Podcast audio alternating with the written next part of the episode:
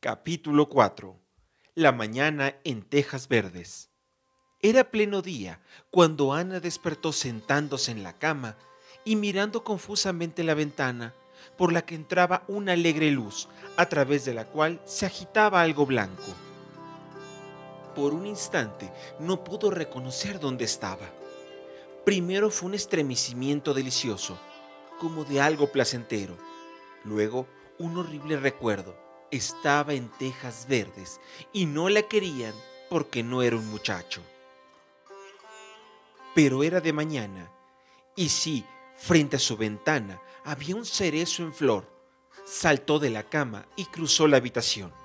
Alzó la ventana, dura y ruidosa, como si no hubiera sido abierta durante un largo tiempo, y esta quedó tan encajada que no hizo falta asegurarla. Ana cayó de rodillas y contempló la mañana de junio con los ojos brillantes de alegría. Oh, ¿no era hermoso? ¿No era un lugar maravilloso? Supongamos que no fuera a quedarse realmente. Podría imaginar que sí. En este lugar había campo para la imaginación Fuera crecía un enorme cerezo, tan cercano que sus ramas daban contra la casa y tan cargado de flores que apenas si se le veía una hoja. A ambos lados de la casa había una plantación de manzanos, otra de cerezos también cubiertos de flores, y la hierba estaba salpicada de dientes de león. Desde el jardín, las lilas púrpuras alzaban su mareante y dulce fragancia hasta la ventana. Más allá del jardín, un campo arado y plantado con ajos descendía hasta la hondanada, donde corría el arroyo y donde crecían filas de blancos abedules, surgiendo gallardamente de un suelo que sugería deliciosos helechos, musgos y otras muestras de vegetación. Más a lo lejos había una colina verde y emplumada por pinos y abetos, donde en un hueco estaba el grisáceo tejado de la casita que viera desde el otro lado del lago de las aguas refulgentes. Lejos, a la izquierda, se hallaban los grandes establos y más allá de los verdes campos descendentes se veía el chispeante azul del mar. Los ojos de Ana amantes de la belleza, vagaron por todo aquello, contemplándolo ávidamente.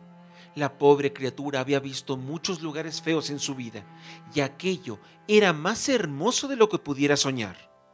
Permaneció arrodillada, perdida para todo excepto para aquella belleza, hasta que una mano que se posó en su hombro la devolvió a la realidad. Marila había entrado sin ser oída por la pequeña soñadora. Es hora de que te vistas, dijo severamente. En realidad, Marila no sabía cómo hablarle a la niña, y su incómoda ignorancia la hacía seca e hiriente, cuando en realidad no quería hacerlo. Ana se puso en pie, aspirando profundamente. ¿No es hermoso? dijo abarcando con un movimiento de la mano el mundo exterior. Es un gran árbol, dijo Marila tiene muchas flores, pero la fruta nunca es abundante, es pequeña y agusanada. Oh, no me refería solo al árbol, desde luego que es hermoso, si es radiantemente hermoso, sino a todo, el jardín, la plantación, el arroyo, los bosques, todo el gran mundo querido. ¿No siente usted en una mañana como esta como si quisiera todo el mundo? Y yo puedo escuchar reír al arroyo. ¿Se ha parado a pensar los alegres que son los arroyos? Siempre se están riendo. Incluso en invierno los he escuchado bajo el hielo. Estoy muy contenta de que haya un arroyo cerca de tejas verdes. Quizá usted piense que no me importa mucho que ustedes no se queden conmigo, pero no es así siempre me gustará recordar que había un arroyo cerca de esta casa, aunque nunca lo vuelva a ver. Si no hubiera un arroyo, me perseguirá la incómoda sensación de que debería haberlo. Esta mañana no estoy sepultada en el abismo de la desesperación. Nunca me puedo encontrar así por las mañanas. ¿No es fantástico que haya mañanas? Pero me siento muy triste he estado imaginando que yo era realmente lo que ustedes querían. y que iba a quedarme para siempre. Pero lo peor de imaginar cosas es que llega un momento en que uno debe detenerse y entonces duele. Será mejor que te vistas y no te ocupes de tu imaginación, dijo Marila tan pronto como pudo meter baza. El desayuno espera. Lávate la cara y peínate. Deja la ventana levantada y dobla las mantas. Sé tan pulcra como puedas. Ana podía hacerlo cuando se lo proponía, pues bajo los diez minutos con las ropas compuestas, el cabello cepillado y peinado, la cara lavada y una reconfortante seguridad en el alma de haber cumplido con las instrucciones de Marila. Sin embargo, había olvidado doblar las mantas. Esta mañana tengo bastante hambre, anunció mientras se sentaba en la silla que le destinara Marila. El mundo no parece una cosa terrible como anoche. Estoy muy contenta de que sea una mañana de sol, pero también me gustan las mañanas lluviosas. Toda clase de mañanas son interesantes, ¿no lo creen? No se sabe qué ocurrirá durante el día y hay un gran campo para la imaginación. Pero me alegro de que hoy no sea lluvioso, porque será más fácil estar alegre y resistir la tristeza con un día de sol. Siento que tendré que resistir mucho. Es muy fácil eso de leer sobre dolores e imaginarse viviéndolos heroicamente, pero no es tan sencillo cuando son realidad. ¿No les parece? Cierra la boca por el amor de Dios, dijo Marila. Hablas demasiado para una niña. Desde ese instante, Ana fue tan obediente y quedó tan silenciosa que su mudez puso nerviosa a Marila como si se hallase en presencia de algo no natural. Matthew tampoco hablaba, pero eso por lo menos era natural, de manera que el desayuno fue muy silencioso. A medida que pasaba el tiempo, Ana se volvía más y más abstraída, comiendo mecánicamente, con los ojos fijos en el cielo a través de la ventana. Esto puso aún más nerviosa a Marila, tenía la incómoda sensación de que mientras el cuerpo de aquella niña estaba en la mesa, su espíritu vagaba lejos, en alguna región nebulosa, surgida de su imaginación. ¿Quién querría una chica así? Y sin embargo, Matthew deseaba que se quedara.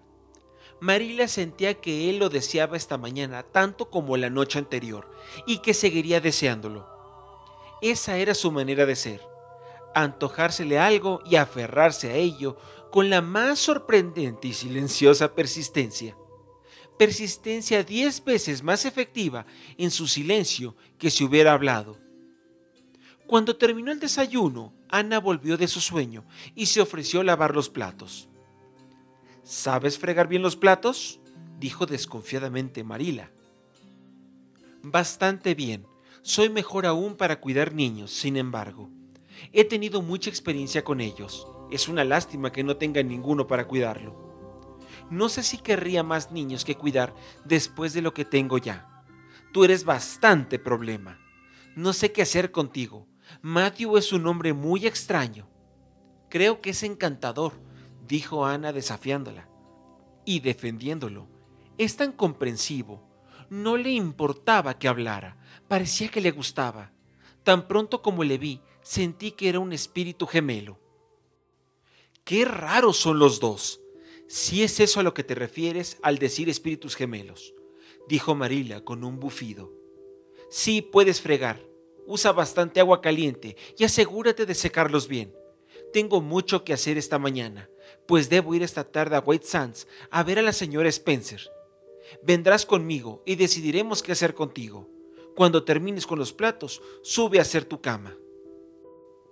Ana lavó los platos con bastante destreza, como pudo comprobar Marila, que observaba con ojo crítico. Más tarde hizo la cama con menos éxito, pues no había aprendido el arte de luchar con un colchón de plumas. Pero se las arregló como pudo, y entonces Marila, para verse libre de ella, le dijo que podía salir y divertirse hasta la hora del almuerzo. Ana voló a la puerta, con la cara encendida y los ojos brillantes. Al llegar al umbral, se detuvo de improviso, se dio la vuelta, volvió y se sentó junto a la mesa, habiendo desaparecido de su cara la luz y la alegría. ¿Qué ocurre ahora? preguntó Marila. No me atrevo a salir, contestó Ana, con el tono de un mártir que renuncia a las glorias terrenas. Si no puedo quedarme aquí, de nada sirve que quiera tejas verdes. Y si salgo y veo todos esos árboles, flores, plantaciones y el arroyo, no podré evitar quererlos. Ya es bastante duro ahora, de manera que no trataré de hacerlo todavía más. Deseo tanto salir. Todo parece decirme, Ana, Ana, sal, sal a vernos. Ana, queremos un compañero de juegos, pero será mejor que no lo haga. De nada sirve querer algo de lo que tienes que separar, ¿no es así? ¿Y es tan difícil evitar quererlas? Por eso estaba tan contenta de vivir aquí. Pensé que tendría muchas cosas para querer y nada que me lo impidiese. Pero el breve sueño ha pasado. Me resigno a mi suerte, de manera que no pienso salir por temor a perder la resignación. ¿Cómo se llama ese geranio de alféizar? Es un geranio injertado, Oh, no me refiero a esa clase de nombre. Quiero decir el nombre que le da usted. ¿No le ha puesto ninguno? ¿Puedo ponérselo yo? Puede llamarle... Vemos... Vemos... Bonnie. Bonnie estará bien. ¿Puedo llamarle Bonnie mientras esté aquí? ¿Puedo? No tengo inconveniente. Pero ¿qué sentido tiene ponerle nombre a un geranio? O me gustan las cosas que tienen nombres propios, aunque sean nada más que geranios. Les hace parecer a los seres humanos. ¿Cómo sabe usted que no hiere los sentimientos de un geranio el que lo llamen geranio y nada más? ¿A usted no le agradaría que la llamara nada más que mujer durante todo el tiempo? Sí, lo llamaré Bonnie. Esta mañana bauticé el cerezo que está enfrente a la ventana de mi dormitorio le puse Reina de las Nieves, porque está toda de blanco. Desde luego que no estará siempre en flor, pero ¿no puede imaginarse que sí? ¿No es cierto? En mi vida he visto o oído a nadie como ella, murmuró Marila, batiéndose en retirada, bajando al sótano a buscar patatas. Es interesante, como dice Matthew. Yo siento que estoy pensando qué diría. Me está hechizando a mí también. Ya lo hizo con Matthew. La mirada que me ha echado repitió todo cuando me dijo o sugirió anoche. Quisiera que fuese como el resto de los hombres y dijera cosas. Podría contestarle y discutirle hasta hacerle entrar en razón. Pero, ¿qué se le puede hacer a un hombre que solo mira? Cuando Marila regresó de su peregrinaje, Ana estaba absorta con las manos bajo la barbilla. Allí la dejó Marila hasta que el almuerzo estuvo servido. Matthew, supongo que podré disponer de esta tarde del coche y de la yegua, dijo Marila. Matthew asintió y miró a la niña pensativamente. Marila interpretó la mirada y dijo secamente, Voy a ir a White Sands para arreglar esto. Llevaré a Ana conmigo y la señora Spencer arreglará las cosas para mandarla de regreso a Nueva Escocia de inmediato. Te dejaré preparado el té y estaré de regreso para ordeñar las vacas. Tampoco ahora dijo nada Matthew, y Marila tuvo la sensación de haber gastado palabras y aliento. No hay cosa más irritante que un hombre que no contesta, salvo una mujer que tampoco lo hace. A su debido tiempo, Matthew enganchó la yegua al coche y Ana y Marila partieron. Matthew abrió el portón y mientras cruzaba despacio, dijo, aparentemente sin dirigirse a nadie en particular, el pequeño Jerry de la caleta estuvo aquí esta mañana y le dije que espero emplearle para el verano. Marila no contestó, pero dio tal latigazo a la desdichada yegua que ésta poco acostumbrada a tales tratos, echó a andar por el sendero a una velocidad alarmante. Marila miró hacia atrás y vio al irritante Matthew apoyado en el portón, mirándolas pensativamente.